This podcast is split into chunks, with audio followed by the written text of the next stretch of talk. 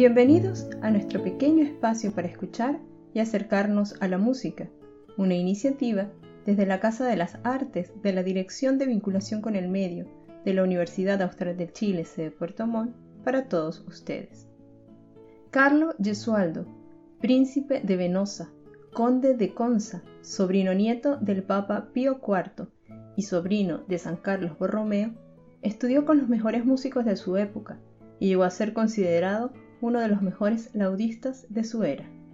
Como compositor, es considerado en la actualidad un músico vanguardista. Sus trabajos se salen de los cánones del Renacimiento, haciendo un uso constante de la disonancia y del cromatismo, algo impensable para aquella época, y que no se encuentra en otras partituras hasta bien entrado el siglo XIX en compositores como Richard Wagner.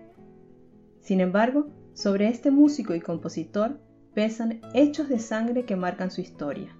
Gesualdo asesinó de forma brutal y sanguinaria a su primera esposa y a su amante, pero dada su noble cuna y las costumbres de la época, fue exonerado de toda responsabilidad.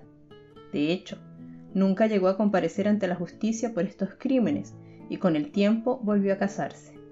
Hoy, recordando que este controversial personaje falleció un 8 de septiembre de 1600 13 escucharemos Se lontana voi madrigal para cinco voces, interpretado por el ensamble Concerto Italiano, bajo la dirección de Rinaldo Alessandrini.